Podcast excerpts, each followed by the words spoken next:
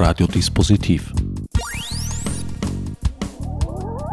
Die Sendung im Programmfenster. Willkommen bei Radiodispositiv. Für die heutige Sendung habe ich mich wieder einmal außer Haus begeben und das Studio des weltbekannten Spezialisten für japanische Holzschnitte Michael Erlebach aufgesucht.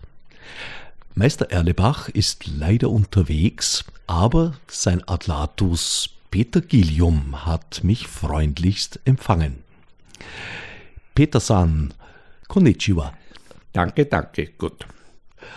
Du bist gelernter Bühnenmaler, bist an der Wiener Staatsoper ausgebildet worden, hast dieses Gewerbe dann dort auch längere Zeit ausgeübt, hast dann den Bereich der Bundestheater verlassen, hast jahrzehntelang Wiener Keller, Mittel und auch etwas größeren Bühnen für geringes Geld wunderbare Bühnenbilder hingezaubert.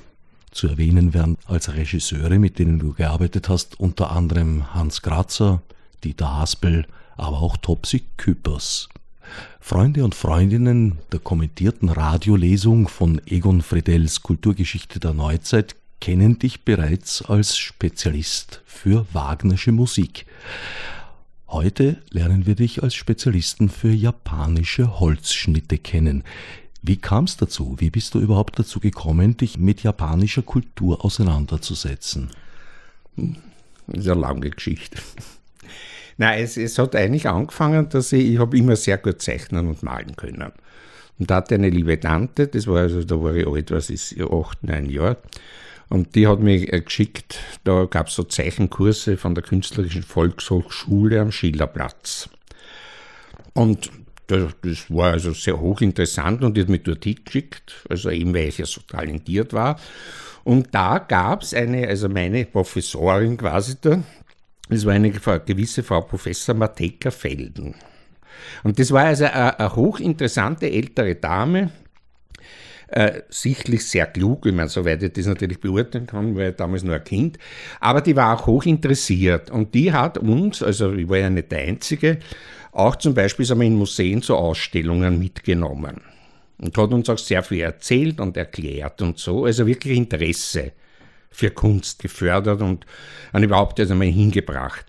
Und da war unter anderem war in, am Stummring im Kunstgewerbemuseum war eine Ausstellung von japanischen Farbholzschnitten und da war ich auch dort. Und da muss man natürlich dazu sagen, dass das, das Kunstgewerbemuseum ja eine sehr, sehr große und eigentlich auch sehr bekannte Sammlung von Farbholzschnitten hat, das zurückging auf äh, ungefähr was ich 1870, da wurde erst ein Museum, ist ein bisschen später gebaut worden.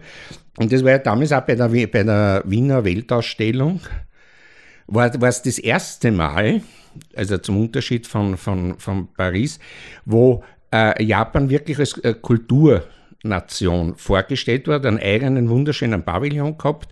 Und da wurde also nur äh, Kunst und Kultur präsentiert. Und es waren ja auch, also seither, und das, das geht ja bis heute, also gab es äh, ganz tolle Verbindungen mit Japan, also damals halt vom Kaiserhof und dann später halt was ich von den Regierungen, also es waren immer die diplomatischen Verbindungen waren sehr eng und Japan, wo ist um die Zeit, hat auch die Grenzen geöffnet, also das Land wurde geöffnet, das Interesse an Japan ist also gestiegen.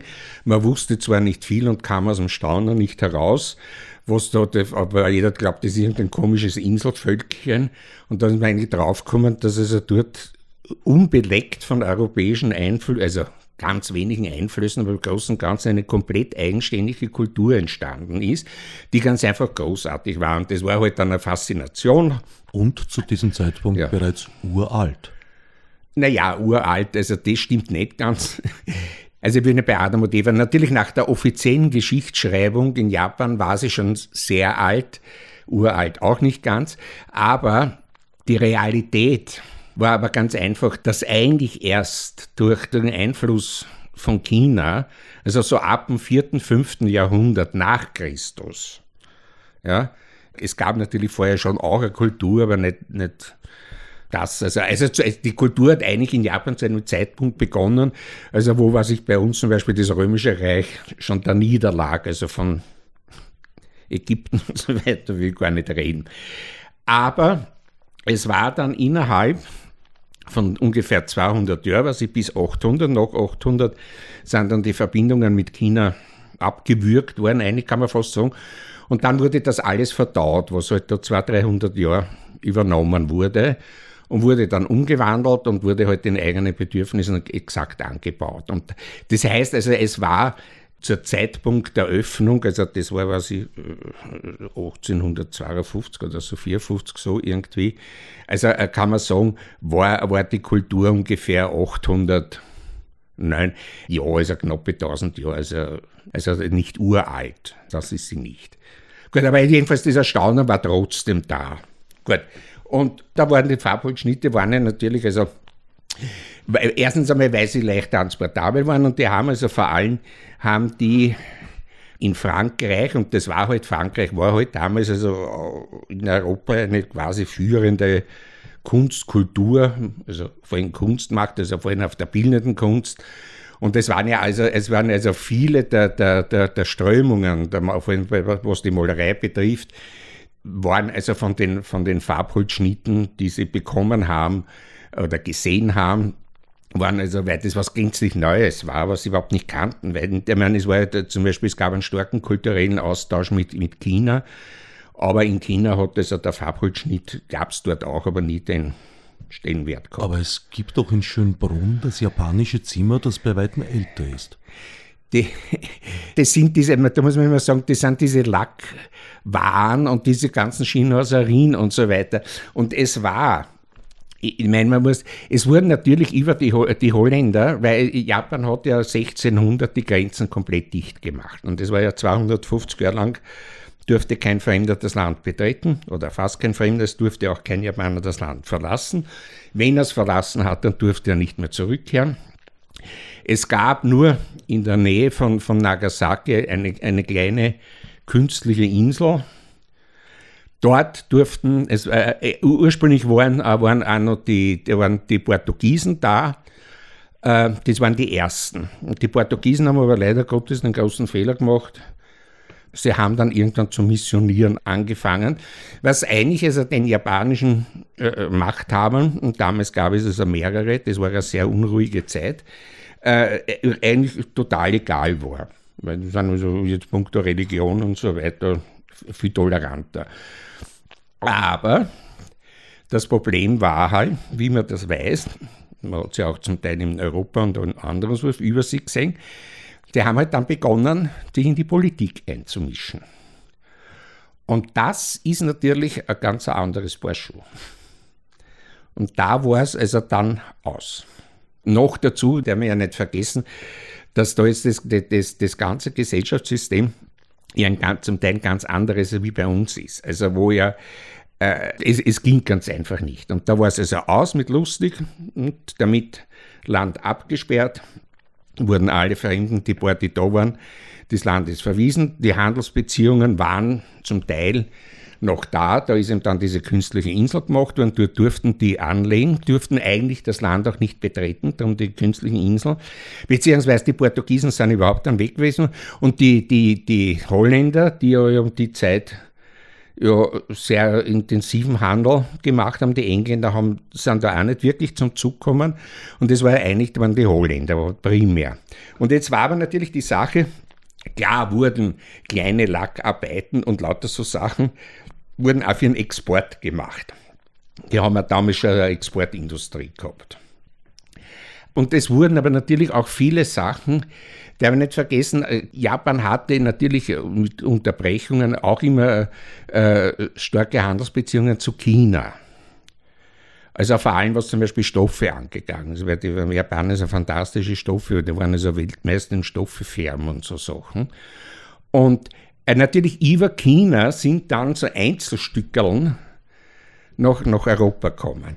Nur, man darf ja nicht vergessen, in der, jetzt, wenn man rechnet, also jetzt im, im 17., also 18. Jahrhundert, war ja eigentlich, also so China und Japan irgendwas, was weit weg ist. Das war ein Topf. Und das ist im Grunde genommen ja zum Teil heute auch noch nicht viel anders, weil da wird ja Japan und China auch gern verwechselt und in einen Topf geschmissen. Und darum sind viele dieser, dieser, dieser Sachen, äh, es war ja da eben durch den Handel mit China und vor allem natürlich durch das Porzellan und, und, und, äh, war, hat er jeder Fürst, und vor allem in Deutschland gab es ja viele Fürstenhöfe, wie man ja weiß, hat natürlich sein eigenes chinesisches, mit Lackarbeiten oder chinesische bedruckte Tapeten, die in China kein Mensch verwendet. Das war ja damals schon so.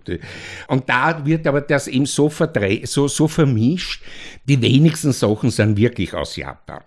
Und das war dann wirklich, war, das war ein, ein äh, ich meine, jetzt, nicht ein Schock, aber es war mit großen Augen, wie, wie man dann wirklich nach Japan gekommen ist und wie die Handelsbeziehungen begonnen haben. Und es wurden also dann wirklich äh, äh, also die japanischen Produkte gebracht.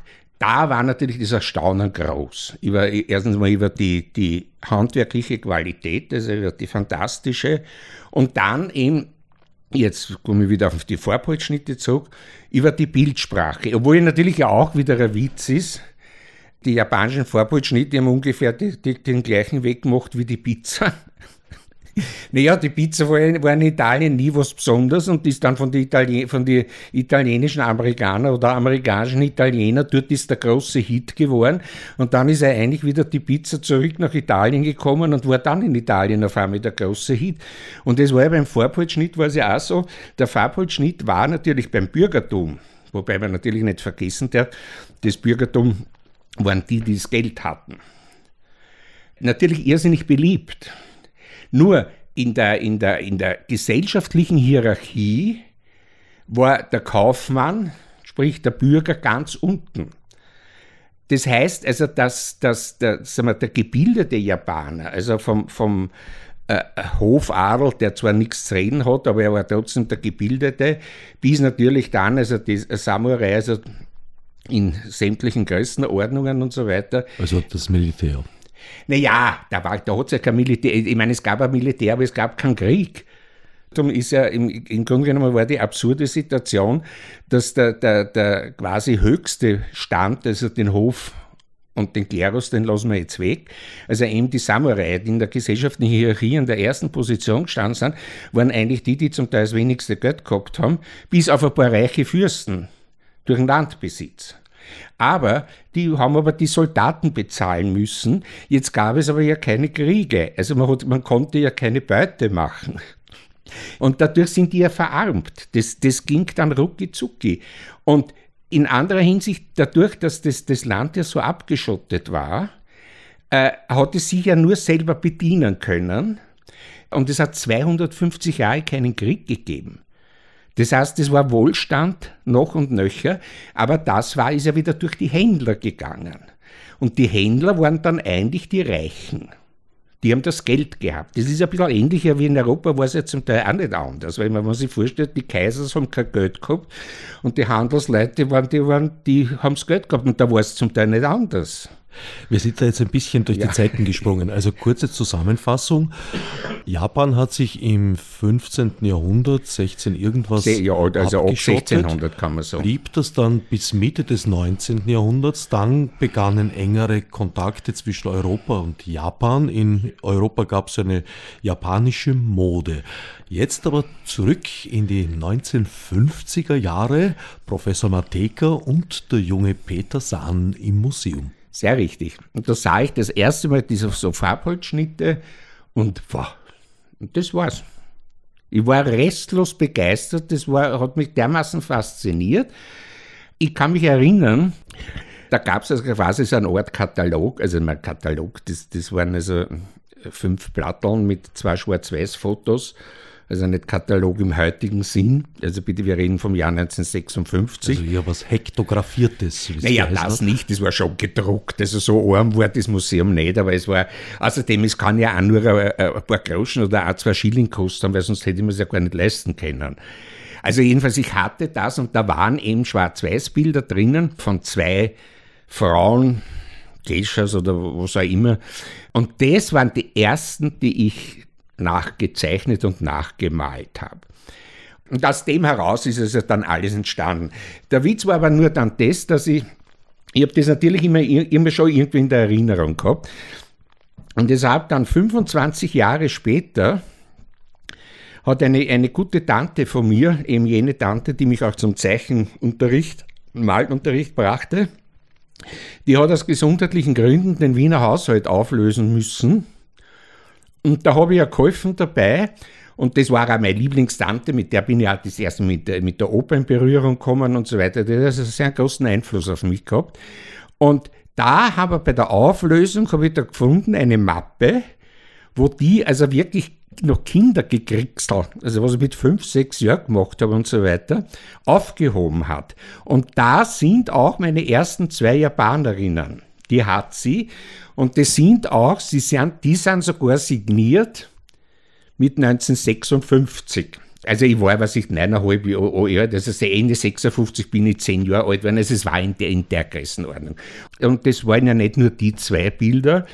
Und da habe ich wieder das Glück gehabt, dass von einem, meinem bester Schulfreund, die haben gewohnt bei ihrem Onkel und der Onkel hat eine große Wohnung gehabt und der Onkel war Geschäftsführer im Kunstverlag Wolfram. Und der war, ich glaube, der war ein Kunsthistoriker, gelernter oder so irgendwie. Jedenfalls, und der hat da immer eine große Wohnung gehabt und haben ja die auch dort wohnen können. Und da war in, in ein, mit einem langen Vorzimmer und da sind rechts und links äh, versperrbare, hinter Glastüren, versperrbare Bücherschränke gestanden. Und die waren voll gestopft mit, mit Kunstbüchern. Natürlich aber alles Ausgaben so 1900, also Schwarz-Weiß-Bilder und lauter so Sachen. Und da war natürlich, weil es gab ja dann eben nach der Entdeckung von Japan, da gab es ja diese, diese, diese ganzen äh, äh, Japan-Wellen ja in Europa und so weiter. Und, und da war natürlich relativ viel Literatur, also mit Bildern. Das war immer wichtig mit Bildern. Die waren zwar schwarz-weiß, aber das war mir egal, weil die Form habe ich mir ausdenken können. Schlimmstenfalls hat man ja damals waren sie ja nicht so blöd, wie sie heute sind im, im, im äh, am Stubenring weil da hat es ja im Keller unten eine Dauerausstellung gegeben. Und das gibt es ja heute nicht mehr. Das wird, also ich war, ich war vor, vor nicht allzu langer Zeit war mit einer Bekannten wieder dort und der wollte ich unter anderem, weil ja noch dazu diese berühmte Sammlung ist. Das ist ja nicht jetzt, das sind ja nicht zehn Bilder, die die haben. Für alle, die jetzt rätseln, was denn am Stubenring sei, es heißt heute MAC, Museum für ja, also, angewandte Kunst. Ja, Entschuldigung. Ja, also gut, jedenfalls, und da wurde mir dann äh, äh, natürlich meine Nachfrage, dass ich sage, was ist los mit euch? Ihr habt, ihr habt eine weltbekannte Sammlung über, über japanische Vorpolschnitte, man sieht nichts. Ja, die können wir nicht ausstellen und so weiter aus konservatorischen Gründen. Also gut, anscheinend hat man die Bedenken im Jahr 1950, 1960, 1970 nicht gehabt. Die Bilder haben sie aber, die haben sie, haben sie schon überlebt haben. Also gut, wie auch immer, ich habe halt dann, habe ich meine Schwarz-Weiß-Bilder gehabt, das Vorlag, weil es war ja natürlich die Sache, erstens einmal jetzt Mitte, Ende 50er Jahre, Anfang 60er Jahre, ich meine, äh, vor allem jetzt im, im, im, im deutschsprachigen Raum, also in Amerika und England war es natürlich ja immer ganz anders. Es gab ja fast keine Literatur. Und die Bildbände, die es zum Teil, natürlich hat es welche gegeben, aber die waren entweder furchtbar teuer weil natürlich diese Spotpreise, wie die man das heute, das gab es ja nicht. Und das war ja, ich habe ja auch dann erst in den Anfang 60er Jahren, eben unter anderem vom Wolfram, waren also erschwingliche, der, der Wolfram hat zum Beispiel da eine Serie gehabt, äh, das war eine japanische Serie, also aber mit einem englischen Text, aber in Japan gedruckt und von Japan herausgegeben, wo also, was weiß ich, eine 15-bändige Sammlung, also wo ich, also sagen wir, bekannte äh, Künstler also je ein kleines Bändchen hatte, äh, äh, gab und so, die habe ich sogar heute noch, die Büchleins, und die haben damals, was ich glaube, 25, 30 Schilling oder sowas gekostet. Also das war irgendwie erschwinglich. Ja, und so bin ich, bin ich zu, zu den, zum Ganzen gekommen. Und aus dem heraus, aus der kindlichen Begeisterung für diese Farbholzschnitte, ja, das ist natürlich das Interesse dann generell gewachsen. Also es ist dann das Interesse an, an der Kultur, dann, hat man, dann lief ja noch eine Parallelschiene, wo einer davon, das war ja 58, wie der Einmarsch der Chinesen in Tibet war, also da wo dann die zweite Flucht vom Dalai Lama war. Und ich weiß jetzt nicht mehr genau, das hat ja der, der Hara hat doch seine, seine, seine sieben Jahre Tibet geschrieben. Das muss 51, 52 oder so irgendwas enden, glaube ich, das Buch, ich, das kann mich jetzt nicht mehr so genau erinnern, wo ja quasi der, er, der Erste, der, der, der Dalai Lama ist ja, ist ja, ist ja zweimal von, von Tibet weg und ist aber dann ja wieder zurückgekehrt. Und ich weiß jetzt nicht, ob 1958, ob da eine neue Auflage war oder ob überhaupt das Buch vom Hager später rausgekommen ist. Jedenfalls kann ich mich erinnern, dass ich da bei einem Vortrag war vom Haarer, wo er über, über, der, über Tibet und das Buch vorgestellt hat und das hat mich auch irgendwie sehr fasziniert, weil das auch wieder kein Neuland war, weil wieder von meiner quasi Großmutter habe ich verschlungen Sven Hedin. Und das war ja der große Asienforscher der 20er, 30er Jahre. Und dadurch aber äh, hab, bin ich auch wieder irgendwie sehr mit Buddhismus zusammengekommen. Und dadurch hat mich das Asien an sich immer mehr interessiert. Naja, und, und, und Japan war aber dann schon irgendwie vorher da und dann hat sich das halt, mein, vom riesengroßen Asien bin ich halt dann so nach und nach, habe ich mich dann halt, halt immer mehr konzentriert, bis ich halt dann auf Jap in Japan hängen geblieben bin, sozusagen. Und da die japanische Kunstgeschichte ja nicht nur eine lange, sondern auch äußerst reichhaltige ist, hast du dich aus Kapazitätsgründen auf die farbigen Holzschnitte spezialisiert. Was ist das Besondere an diesen Holzschnitten und vor allem von welchem Zeitraum sprechen wir da? Ja, man kann ungefähr rechnen, so ob, ob, ob 1600. Also Holzschnitte hat es ja, ja vorher auch schon gegeben, weil ich meine, es war ja die, die Holzschnitttechnik, die ist ja von China übernommen worden. Aber das war, primär, war ja primär zum Beispiel für, für Schriften. Es ist ja immer, es ging ja wie, wie in vielen Kulturen, war es ja da auch nicht anders, dass also Kultur und Religion Hand in Hand ging. Das war ja in Europa ja nicht anders. Und da war es natürlich so, dass, dass äh, wie, in, wie in Japan der Buddhismus über eingeführt wurde, also von China über Korea, Japan, das ist also der Weg gewesen. Da kam natürlich auch die Schrift dazu. Und zum Beispiel sagen wir jetzt im Buddhismus sind ja die Sutren sehr wichtig. Und da sind also zum Beispiel viele Sutren, die sind also natürlich haben, und die brav, die Mönche sind mit der Hand geschrieben, aber es sind halt natürlich dann, wo der, der, der Buddhismus eine Breitenreligion wurde, was er ja anfangs überhaupt nicht war. Da wurden dann natürlich schon vereinfachte Formen und das sind also die Schriften, das ist quasi wie ein, Blockdruck, also wie ein Buchdruck, aber ein Blockdruck. Das, was bei uns die Inkunablen waren, von der Funktion her. Ja, ja. Einfache Stempel. Ja, ja, ja, es ist ungefähr. Da gab es dann natürlich, äh, Japaner sind eigentlich ein relativ reiselustiges Völkchen oder Volk. Und das waren auch, eigentlich, das sind so, es, sind schon, es gibt äh, viele Parallelen zu Europa auch, auch sehr viel auf, auf, auf Pilgerfahrten gegangen und so weiter. Weil vor allem jetzt der Normaljapaner, auch damals, also auch wie das Land nicht abgeschottet wurde, aber er ist ja trotzdem aus dem Land nicht rausgekommen. Weil man darf nicht vergessen, die Lage von Japan. Auf, auf der einen Seite ist dieser endlose Pazifik, da ist, ist nichts. Ja? Und auf der anderen Seite hast du ganz, ganz nah, das näherste ist Korea, das sitzt und dann hast du aber das große China, das übermächtige China. Also äh, die Reisemöglichkeiten, ich meine, es hat, es hat natürlich, jetzt war ja, wie war die Seefahrt entwickelt, das man ja auch nicht vergessen. Es gab natürlich Küstenseefahrten, es ist ja in, in, in Japan gibt es ja durch die Inseln und so weiter, die waren natürlich schon sehr gut in Küstenseefahrten. Und sie sind ja zum Teil schon, also dann auch runter bis Thailand und zum Teil bis Indien und so weiter äh, gesegelt. Aber das waren Kaufleute oder so. Aber sagen wir, der normale Japaner ist ja aus seinem Land überhaupt nie rausgekommen. Und da waren eben dann also zahlreiche also Pilgerfahrten und, und, und. Und da hat natürlich auch das die, die Andenken Büdeln und das waren nicht das ganz einfache Holzschnitte und so weiter. Die muss man in der Massenware. Und aus dem heraus ist dann so nach und nach wurde es in der künstlerische Form.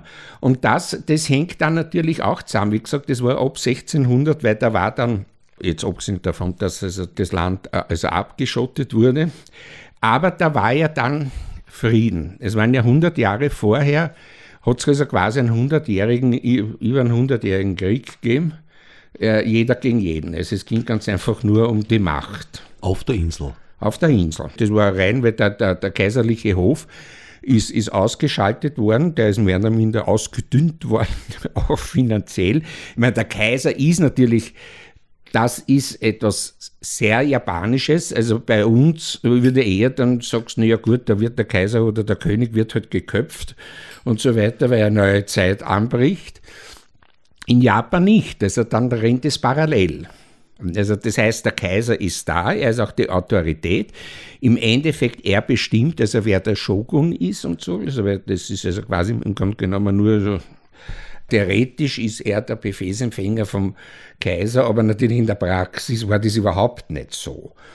Wie gesagt, keiner ist auf die Idee gekommen, den Kaiser abzuschaffen. Ist eigentlich eine ganz ähnliche Situation wie in Deutschland damals auch mit dem römisch-deutschen Kaiser, der ja auch sehr oft in Wahrheit nicht sehr mächtig war in der Realität. Ja, naja gut, äh, natürlich in Japan kommt nur eines dazu, das darf man nie vergessen. Also das, das muss man, äh, da muss man sich sehr damit beschäftigen und überhaupt zum Beispiel auch heute noch oder beziehungsweise noch 1945 die Stellung des Tennos. Der Tenno ist mit einem Kaiser im, im westlichen Sinn nicht vergleichbar. Das ist eine andere Liga. Da spielen angefangen von, weil ich meine, da müssen wir jetzt die, die, ganze Entstehungsgeschichte von, ja, also da fange ich jetzt gar nicht an, weil sonst wird das ein 16-teilig. Wir sind beim Vorpultschnitten. Kürz was ab. War der dennoch Gott gegeben im Verständnis, so wie es nein, er war der im, Kaiser in Österreich zum Beispiel nein, nein? Nein, nein, nein, nein. Also nach der offiziellen Geschichte war der erste Kaiser der Enkel der Sonnengöttin. Das heißt, er stammt aus göttlichem Geschlecht. Nur ist der historische, ist ungefähr, was ich 500 so irgendwas vor Christus datiert, was nicht stimmt. Das ist also fiktiv. Drum, äh, also die, die ersten Daten, das ist dann alles erst noch, also noch im Jahr, Jahre Null. Das, was man vom Kaiserhaus, also kann man sagen, zumindest oben dritten Jahrhundert oder so irgendwas, ist eine, eine Reihenfolge eine Erbfolge. Äh, ich meine, natürlich, es ist, es ist in der Blutlinie. Wobei natürlich, jetzt glaube ich, man kann über Blutlinie, da kann man dann auch ein bisschen, ein bisschen um um diskutieren. Also es ist auf jeden Fall ein Geschlecht und das ist also das auf der, auf der ganzen Erde existierende, das älteste durchgehende Herrschergeschlecht. Das ist es. Also, aber es ist nicht so alt, also es ist ja nicht 2500 Jahre alt, also wie die offizielle Geschichtsschreibung es sagt. Ich meine, die Realität ist es ja ganz sicher so, dass man weiß, dass es gab, da ist in Zentraljapan, gab es also auch diverse, wie überall auf der Welt, in jedem Tal, überall gab es halt so kleine, kleinere Geschlechter, die halt irgendwann größer wurden und das halt quasi die Fürsten waren und so weiter. Und irgendeiner hat sich halt dann einmal durchgesetzt und der war halt dann der Oberfürst. Das war ja im und Prinzip bei uns auch nicht sehr viel ja, eh. anders. Es haben ja auch die Habsburger sich zum Beispiel einen Stammbaum malen lassen mit Aeneas als Ja, und haben genauso die Habsburger, die, die Habsburger haben dann die, die, die, die, die Geschichte, also zum Beispiel haben wir da auch konstruiert, weil sie sich als die legitimen Nachfolger der Babenberger gesehen haben, als auch mit jetzt den österreichischen Anspruch und da gibt es ja auch so, so abenteuerliche Konstruktionen. Na gut, das ist ja in dem Fall stimmt es eben nicht ganz so, weil, weil ja eigentlich in der Realität es ja so ist, dass der Tenno ist ja gleichzeitig der, also ich meine jetzt, sagen wir, die Urreligion, so wenn man jetzt von Religion reden kann, jetzt ist alles sehr kompliziert, ist ja der Shintoismus. Ja? Wobei man natürlich wieder sagen kann, den Shintoismus, so wie wir ihn heute kennen, der ist eigentlich erst in der Form entstanden, wie der Buddhismus kam, weil vorher hat keiner die Notwendigkeit gesehen, sich besonders äh, hervorzutun, weil es war im Grunde genommen eine einfache also sagen wir jetzt Naturreligion, wie auch immer, also wo es vor allem natürlich um die Ernte geht, um die Existenz und spricht in dem Fall die Ernte. Und Japan ist ja auch das Land also der, der 10.000, 100.000 Millionen Götter, so viel man will. Und der Tenno war im Grunde genommen nichts anderes wie eigentlich der, der oberste Priester, als eben Abkömmling von, von, der, von der Amaterasu, von der Sonnengöttin. Und das erklärt also den Herrschaftsanspruch. Aber er hat ja nicht geherrscht, das, man darf sich nicht vorstellen, die, die ganzen Kriege, ich meine, Tenno ist nie ein Herr vorangeritten oder überhaupt, das war un, das haben, das haben andere Leute gemacht, weil da war der Tenno als, als quasi als äh, göttlicher Spross, der hat das gar nicht notwendig. Ich meine, dass er regiert in dem Sinn, weil es haben ja eh die anderen gemacht. Und nur war aber das war natürlich dann die Sache so, er hat ja nur eigentlich dann in Schönheit gelebt, sich nur den, halt den schönen Künsten hingegeben und war eigentlich zu erhaben, um sich wirklich in die Intrigen reinzumischen, bis irgendwann einmal spät war. Und dann die Shogune die Macht übernahmen und der Kaiserhof immer beteiligt. Also wo, wo Kyoto, was also die Hauptstadt quasi war, äh, wo also dann eben die Shokunni, das erste war also das Kamakura und dann war ja dann überhaupt, also spätestens ab 1500 kam ja dann die Edo-Zeit, also wo halt Tokio ist. Also das war schon weit weg vom Kaiserhof. Zurück zu den Holzschnitten. Deren Anfänge hast du vorhin erzählt. Eigentlich Ungefähr so, 16, nach 1600. Und es waren im Prinzip Devotionalienbildchen. Ja, ja, ich rede, das war schon vorher. Aber ich rede jetzt, der künstlerische war, und jetzt kommen wir also, doch wieder mit der, zur, zur Politik hin, der, der künstlerische war dann äh, durch die Befriedung, man darf nicht vergessen, es war ja das Jahrhundert vorher gab es ja auch, also erstens mal, es hat, es hat jedes Fürstentum hat sich also äh, gegenseitig bekriegt, beziehungsweise hat immer Bündnis, das war das gleiche, Bündnispartner, Verträge geschlossen, drei gegen den und vier gegen den und, und der eine war halt gescheiter und war wiefer, war stärker, der eine hatte, hatte halt äh, das bessere Land, das heißt, er hat mehr Geld gehabt, das heißt, er hat mehr Leute rekrutieren können, weil die Leute wurden ja bezahlt auch. Und da entstanden natürlich viele, viele Burgen. Dann kam natürlich dazu, das hat dann die letzten Jahre sehr beeinflusst, durch die Portugiesen und dann die Holländer lernten die Japaner, also jetzt ja nicht nur das Christentum kennen, auch von negativer Seite, weil es wurde ja dann ja quasi, dadurch wurde ja nach Japan der Begriff Sünde exportiert.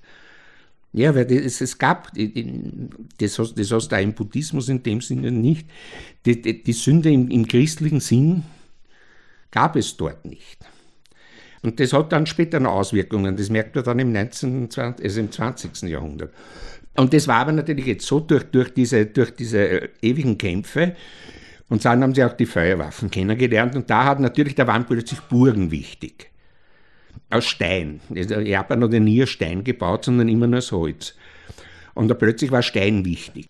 Und das nächste logische Entwicklung war natürlich, die Burgen, bei Burgen waren ja viele Menschen. Das haben sich um die Burgen, haben sich die Händler und die Kaufleute angesiedelt. Weil die mussten ja versorgt werden. Und so sind ja die Städte überhaupt entstanden zum Teil. Und, und das ging aber rasant. Und das war zum Beispiel, sagen wir, man darf nicht vergessen, im, im 18. Jahrhundert war Edo, also das heutige Tokio, war eine Millionenstadt. Ich meine, da hat es in London ein paar hunderttausend Einwohner gegeben, wen überhaupt. Und dadurch, durch den Handel, wurden die Kaufleute so reich. Und durch die Städte ist eine städtische Kulturgesellschaft entstanden, die aber eigentlich in die, die Hierarchie war, war, im Grunde genommen eigentlich ganz einfach. Also Oma, wie gesagt, ist der Kaiser gewesen und der Klerus. Dann, also in der normalen Hierarchie, war, war, der, war der, der Krieger, der Samurai. Dann an zweiter Stelle war der Bauer. An dritter Stelle war der Handwerker. Und an vierter und letzter Stelle war der Kaufmann, weil man gesagt hat, der Kaufmann produziert nichts, der ist nicht nützlich. Ja gut, und dann kamen die Underdogs. Also da war, das war halt, ja, also im Grunde genommen sind eigentlich also Schauspieler und alles Mögliche, also das waren irgendwie so ganz, ja, theoretisch. Künstlervolk. Ja, theoretisch. In der Praxis war es ja eben ja ganz, ganz anders, weil in der Praxis war dann innerhalb von 100 Jahren die, die Gesellschaftsordnung, die wurde ja gehalten. Und alle, äh, weiß ich, alle paar Jahrzehnte ist dann mit eisernen Besen, ist ja dann irgendeiner gekommen und äh, hat halt dann verboten, dass äh, das waren, was ich, Seidenstoffe waren, also für Kaufleute oder verboten. Zu tragen. Ja, weil das ist ja in seiner gesellschaftlichen Position, muss er da in Hadern und Lumpen kommen, worauf natürlich die finnigen Leute, was wieder faszinierend ist, haben äh, wunderbare Seidenkimonos entwickelt und gewebt, die ausschauen wie Hadern und Lumpen, sind aber aus Seide. Das ist praktisch durchgegangen. Ja, ja, ja. Also für unsere Verhältnisse kann man sagen, war, war manches irrsinnig streng und, und, und in anderer Hinsicht dann wieder wahnsinnig lax. Was ich vorher, also wie ich mit dem Begriff Sünde da irgendwie reinbracht habe, wenn man zum Beispiel sagen, man geht überhaupt, also die, überhaupt das ganze Sexualleben, also bis zur Prostitution hin und so weiter, ich meine, in einer Form sich entwickelt hat, das ist nicht unwichtig auf den Farbholzschnitt, das also in, Europa unvorstellbar ist und theoretisch auch verboten war. Aber in der Praxis ja, weil es hat ja jeder davon im Grunde genommen profitiert. So, und jetzt noch einmal der Farbholzschnitt. Und das war natürlich dadurch, kam innerhalb von, von ein paar Jahrzehnten, kam ein wahnsinnig, war, es war endlich Frieden im Land. Es sind Städte entstanden, mit den Städten ist eine eigene Kultur entstanden. Und mit der Kultur, da sind ja zum Beispiel, sind ja dann schon ab Mitte des, des 17. Jahrhunderts, da ist ja zum Beispiel das Kabuki entstanden, ist ja zum Teil in der Form, wie wir es auch heute noch kennen. Theater. Theater. Und naja, Theater gab es vorher schon, aber das war primär war nur das No-Theater. Und das war aber eigentlich nur für die Samurais. Und, und da ist, ist, ist also das Kabuki bzw. das Puppentheater war wahnsinnig, das Bunraku, das war also wahnsinnig populär. Und das heißt, die Menschen haben auf einmal zum Leben angefangen können. Das ist ewig, dass jedes zweite Jahr der Haus und Hof niedergebrannt wird und, und die halbe Sippschaft ausgerottet wird. Das gab es auf einmal alles nicht. Das heißt, es war Wohlstand da, mit Wohlstand war Geld da und mit Geld war natürlich auch Vergnügen. Freudenvierteln hat es schon immer gegeben, also immer also gab es, aber die sind natürlich jetzt in den Städten die waren eigentlich fast, kann man sagen, neben Theater die Kulturzentren, jetzt immer fürs Bürgertum. Ich sage jetzt immer, also nicht für einen Adel. Also weder für einen, für einen, für einen Hofadel noch für einen Samurai-Adel. Weil da war im Grunde genommen, war das ja verböhnt. Und das waren zwei Sachen. Das waren die Freudenviertel und das Kabuki. Und diese beiden Punkte waren die Hauptthematik für die Farbholzschnitte, weil es hat sich innerhalb kürzester Zeit beim städtischen Publikum eine Theaterbegeisterung äh, entstanden, die wir uns gar nicht vorstellen können. Ich meine, natürlich hat es das in Europa auch gemacht, was ich Shakespeare hernehme. Aber kennst du zum Beispiel von, aus der Shakespeare-Zeit, kennst du hunderte Holzschnitte von irgendwelchen Schauspielern? Was da für eine Flut, und das ist ja alles innerhalb dann von 100 Jahren, weil der, der Höhepunkt, was ich, des künstlerischen Farbholzschnittes, das war um 1800. Das heißt, dass innerhalb von 150 Jahren ein, etwas entstanden, eben durch die einmalige Situation, was man nie vergessen darf. 250 Jahre kein Krieg. Das kann man sich in Europa überhaupt nicht vorstellen. Es gibt natürlich immer dann die Obergescheiten, die sagen, ja, die Leute sind alle unterdrückt worden. Ja, erstens mal glaube ich das zum Teil gar nicht, weil, weil natürlich haben die Shoguni haben mit eiserner Knute, vor allem weil sie mussten, ja, wie ich schon vorher gesagt habe, sie haben ja zum Beispiel ihre eigene Mannschaft nicht mehr wirklich zahlen können. Und jetzt war aber der, die Samurai waren ja in der Lage, die durften eigentlich nichts machen. Ein Samurai durfte also von, von eigentlich, wenn man von der Standesehre angefangen, von allen anderen, außer Krieg führen eigentlich nichts. Das heißt, er durfte eigentlich gar nicht arbeiten. Das haben ja dann viele gemacht, dann haben sie dann einen anderen Namen angenommen, weil jeder gewusst hat, dass das der ist. Aber offiziell durfte es nicht. Das war ja zum Beispiel war ja genau die gleiche Situation, zum Beispiel mit dem Theaterpublikum oder in den Freudenvierteln dass Samurai, also vom, vom Samurai aufwärts, also bis zum Samurai-Adel und vom Hochadel, wie ich jetzt überhaupt nicht reden, noch dazu, der Hofadel ist sowieso in, in Kyoto geblieben, weil dort war ja der Kaiserhof, äh, war ja zum Beispiel der Besuch von, von, vom Kabuki-Theater oder, oder Bunraku-Theater und so weiter, war ja strengstens verboten, was natürlich keine Menschen daran gehindert hat, nicht doch dorthin zu gehen. Da gab es ganz große Skandale, wann dann, was ich sich eine, eine, eine Hofdame vom Shogunhof sich mit einem Schauspieler eingelassen hat und, das, und so weiter. Also in der Praxis war das Gleiche, war in den freien Vierteln. Eigentlich durften, sollten dort Samurais nicht hingehen. Das war eigentlich nur fürs niedere Volk, sprich Kaufleute. Nur diese freien Viertel, also das waren ja ganze Städte, da hat jede große Stadt, also das berühmteste ist natürlich die Sushiwari dann in Edo gewesen, wo eigentlich keine Waffen getragen werden durften. Jetzt war es ja so, dass das ursprünglich haben ja nur die Samurais, die, die, die Krieger, das Recht gehabt, zwei Schwerter zu tragen. Also ein langes und ein kurzes. Gut, es bestand die Möglichkeit, das war nicht bei vielen, dass im Grunde genommen ein Bauerntölpel, wenn er sich also im Kampf bewährt hat oder irgendwie dann auch vielleicht als Krieger akzeptiert wurde. Aber es gab ja bei den Samurais gab es ja auch also die äh, Hierarchie, also vom alten Samurai-Adel bis also die halt dann später worden sind. Und später hat man halt dann, weil es ihm zum Teil nicht anders gegangen ist, weil die Samurais haben sich wieder das Geld von den Kaufleuten ausholen müssen, die ja zwar gesellschaftlich hier weit unten waren, aber die haben das Geld gehabt und die Samurai haben kein Geld gehabt. Und das wurden aber dann natürlich, also wurde auch dem normalen Bürger, wurde auch also das Tragen eines Schwertes und so weiter gestattet. Äh, und das waren ja Friedenszeiten, das darf man ja nie vergessen. Und jetzt war es aber so, dass zum Beispiel sagen wir, in den, in den Freudenvierteln, durften keine Waffen getragen werden. Und den Samurai hat er die Waffen tragen müssen. Das war ja, weil das ja sein, sein Rangabzeichen war. Und nur ein Frauenviertel hat das quasi in der Garderobe angegeben. Naja, erstens, damit man auch nicht erkennt, dass er ein Samurai ist. Und da, da gab es ja zum Beispiel, da haben wir ja Sachen gemacht, da gab es zum Beispiel sagen wir, Wandermönche. Wandermönche, die es also besonders äh, äh, ernst genommen haben und die haben so einen Ort wie einen ungestülpten Bienenkorb, also so einen Korb aufgehabt, nur mit, mit, wenn überhaupt, mit Seeschlitze, beziehungsweise man hat eigentlich dann nur am Boden schauen können, weil der Korb ja unten offen war. Damit sie beim Wandern sich konzentrieren können und nicht abgelenkt sind. Das waren also quasi die Mönche. Und jetzt ist man aber auf die Idee gekommen, dass man nach Yoshiwara, den Freudenviertel, ist man quasi jetzt der Samurai mit einem aufgesetzten Korb als Pilger verkleidet da reingegangen. Und so.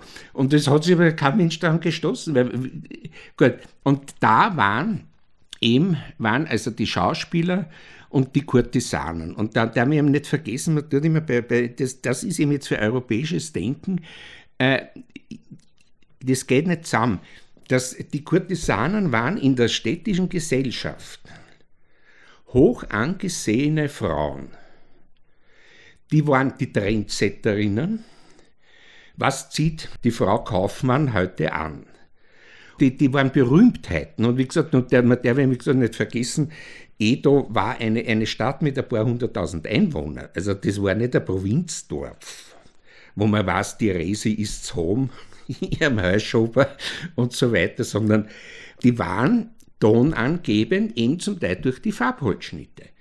Die hat jeder gesehen. Man hat, dann kam natürlich dazu, dass zum Beispiel sagen wir, sehr viele Maler, die die, die Farbholzschnitte entworfen haben, die haben zum Beispiel wie schon irgendwann einmal erwähnt war, die Japaner ja Weltmeister, also das waren schon um 1000 herum, schon um 800 herum, in Stoffbehandlungen. Also im Weben, Sticken, Färben, Bemalen. Und es hat dann ab 16, 1700 äh, hat es zum Beispiel sagen wir, viele Maler gegeben, die haben auch Kimonos entworfen. Und da gibt es also ja prachtvolle Kimonos, die ein Vermögen gekostet haben und auch heute noch kosten. Und die waren modeangebend. Und das Zweite äh, war natürlich war für, für die Farbholzschnitte war das Kabuki. Weil es gab effektiv, es gab schon 1780 organisierte Fangemeinden. Es gab Alben mit, mit 50 verschiedenen Rollenbilder eines Schauspielers und so weiter. Das waren, das waren Sachen, so wie die Panini-Bilder heute. Ja, aber wir reden halt, wie gesagt, wir reden von 1680 und 1710. Und das waren ja zum Beispiel so Sachen, das habe ich ja irgendwann einmal gemacht. Das äh, waren zum Beispiel so in Japan waren immer, das, das ist alles von ja eigentlich von China übernommen, aber schon hunderte Jahre vorher und die haben das halt dann ganz anders entwickelt, waren zum Beispiel das Drachensteigen. Weil sie haben ja das richtige Material gehabt durch den Bambus für die Verstrebung und dann natürlich dieses fantastische Japan-Papier, das ja mit unserem Papier überhaupt nicht vergleichbar ist. Und da sind effektiv, und das haben wir so, das hat jeder große Künstler hat das zum Teil gemacht, zum Beispiel sagen wir dann, die Fangemeinden haben von ihren Lieblingsschauspielern Rollenporträts, die sind auf riesengroßen Drachen gemalt worden und mit denen ist die Fangemeinde durch Edo gezogen. Und ich meine, wie gesagt, wir reden jetzt nicht von Domingo-Verehrer heute, sondern wir reden von 1680 und so. Also da war ein Kult und das hat natürlich die Farbholzschnitte irrsinnig. Äh, erstens war es ein Geschäft auch, weil man das war, das war durch die Menge. Man konnte sie natürlich gut vervielfältigen. Das heißt, sie waren relativ billig. Und dann kam natürlich dazu, dass sicher einmal die Japaner handwerklich, also die sind ja fantastische Handwerker. Also auch die Holzschneider, die Künstler haben ja nicht das selber geschnitten, sondern da gab es ja eigene, eigene Ding, das waren die Holzschneider und das, selbst bei den Holzschneidern gab es also dann in der Hochblüte, gab es ja zum Beispiel äh, welche, die waren spezialisiert nur auf die Haare, die einzelnen Haare. Und da musst du dir ja vorstellen, das sind ja Stege, das sind ja alle Stege, weil das ist ja haben. Die sind, die sind nicht einmal ein Millimeter. Und das aber in einen harten Holz geschnitten, weil das Holz muss ja hart sein, weil sonst kannst du ja nicht so viele Abzüge machen. Da fiel mir das Vergleich eigentlich ja auch mit den Handwerkern das 16. Jahrhundert ein, als zum Beispiel in Nürnberg diese berühmte Zeit war, als, als, als aus dem Handwerkermilieu die Meister tatsächlich auch wissenschaftliche Forschung entstanden ist. Natürlich auch hohe Kunst, also die Radierungen eines Dürers sind ja auch im Original eigentlich sehr klein und ungeheuer detailreich. Ja. Nein, das, das stimmt schon. Es gibt schon gewisse, es gibt Parallelität, äh, aber die nur allerdings sich wirklich unabhängig voneinander entwickelt haben. Es ist schon erstaunlich, es geht ja auch mit den Zeiten. Es ist also quasi, wenn man, wenn man, wenn man jetzt in Europa vergleicht, also quasi die Ritterzeit, des, äh, äh also Mittelalter und eigentlich gibt es sowas in Japan auch. Es gibt auch in, zum Beispiel in, in Japan, so wie, wie das Hochbarock oder Rokoko, es gibt selbst in Japan gibt es sowas. Ungefähr zeitlich ziemlich gleich. Also eine Entwicklung. Nur Europa hat natürlich immer das Problem gehabt und da hat Japan also wirklich die Nosen vorn ganz einfach gehabt. Äh, in Europa war immer das Problem, äh, also vor allem jetzt natürlich, wir reden ja von Europa, äh, waren ja die permanenten Kriege. Und das gab es dort nicht. Und das, das, hat, das hat natürlich einen irrsinnigen Aufschwung gemacht. Und dann kommt, glaube ich, eines noch dazu, was man immer unterschätzen tut, oder was man eigentlich nicht so beachtet. Also, und was, was auch zum Beispiel sagen wir, bei, bei Kunsthistorikern nicht so wirklich rauskommt, aber ich glaube, das liegt ganz einfach daran, weil ja die wenigsten Kunsthistoriker selber handwerklich oder malerisch was machen. Man merkt ganz genau, also man muss natürlich schon genau hinschauen, und zwar nämlich die Schrift. Und die Schrift ist, äh, war, also gut, heute ist natürlich weniger, aber noch kann man sagen, also bis vor 100 Jahren, also, war es überhaupt ja gang und gäbe, das ist eine Pinselschrift. Das heißt, der Umgang mit dem Pinsel schärft den Sehsinn. Und du kannst, wenn du mit, mit, mit äh, äh, also ich, ich gehe jetzt natürlich von den Kanjis aus, also die chinesischen Schriftzeichen, die sind, wenn man es richtig macht, und einige, ich meine, jeder Japaner hat es richtig gemacht, weil es ganz einfach auch so gelernt hat, du, du musst dir immer vorstellen, das sind in einem imaginären Quadrat. Und das ist zum Beispiel die Strichanzahl ist ja genau vorgeschrieben. Also es ist, es ist eh genau vorgeschrieben, welcher Strich, erster, zweiter, dritter, vierter, wie der Pinsel angesetzt ist. Ist er auslaufend oder mit Druck oder ohne Druck? Und das muss in einem idealen Verhältnis in dem imaginären Quadrat und so, du lernst es ja auch am Anfang so, dass es in ein Quadrat reinsetzt. Dass dann irgendwann, wenn du mal perfekt bist, ist in dem Quadrat ein Punkt an einer bestimmten Stelle. Du schreibst, die, die haben, äh, also war in Japan, also ab der Befriedung, war die Schulbildung sehr hoch. Und die komplizierte Schrift. Und auch weit verbreitet. Ja. Also es gab wenig Analphabetismus. Also in der Relation wenig. Das hat schon vorher, da war genau dasselbe wie bei uns, was ich mit Klöstern war, waren also da die buddhistischen Klöster und so weiter. Aber es war also, Japan war also Punkt, also zumindest normal, ich meine natürlich äh, große Literatur und, und einen chinesischen Text lesen, das ist ein anderes Kapitel. Es kommt ja noch dazu, weil ja das Chinesische nach wie vor also in, bei, bei, beim gebildeten Ding einen großen Stellenwert gehabt hat, also das japanische Chinesische. Das ist wieder ein anderes Ding. Aber natürlich waren das Wichtigste waren die Kana-Schriften, weil das ist eine rein japanische. Das ist eine japanische Schrift für die japanische Sprache. Und das war ja das Urproblem, war ja das, dass die chinesischen Schriftzeichen, die übernommen wurden, mangels einer eigenen Schrift, den Nachteil haben, dass die chinesischen Schriftzeichen für eine Sprache sind, die ganz anders ist wie die japanische. Also dadurch geht es hinten und vorne nicht nach. Ich meine, man hat ja, man hat ja zum Beispiel sagen wir, nach dem Zusammenbruch 45 hat man ja auch ernsthaft ja überlegt, überhaupt alles weg und nur, nur das westliche, die westliche Schrift zu nehmen, weil die Schrift ist auch heute zum Teil schon noch auch ein Problem. Also es ist nicht einfach. Ich meine, die Sache mit den fünf Schriften inklusive. Die, ja, aber gut, das Hauptproblem, ich meine, das, also das Hauptproblem, das, wo man sich am meisten merken muss, das sind die Kanjis. Nur, das andere Problem ist aber das, du kannst mit, mit den Kana-Schriften, warum auch die Kanjis heute ja nach wie vor verwendet, Du kannst mit den Kana-Schriften, das sind insgesamt, glaube ich, 100, 110 Zeichen und dann sind vielleicht ein paar extra Zeichen, die also leicht zum Lernen sind und leicht zum Schreiben sind, kannst du die komplette japanische Sprache wiedergeben. Nur das Problem ist, das Japanische ist viel, viel gestaltiger als unsere Sprache. Du hast, wenn Sie mit, mit Geschichten anfangen, du hast zum Beispiel, sagen wir jetzt, für, für, ein, für einen Begriff hast du erstens einmal, hast du, was ich, fünf verschiedene Wörter. Und jedes Wort behandelt eigentlich, also für uns jetzt den gleichen Begriff, hat aber fünf verschiedene Bedeutungen. Das heißt, wenn ich jetzt, ich schreibe jetzt zum Beispiel mit der Silbenschrift, schreibe ich jetzt nur, äh, was ich Karma, das sagt noch nicht viel, weil Karma kann heißen das, das, das, das, das, das und das.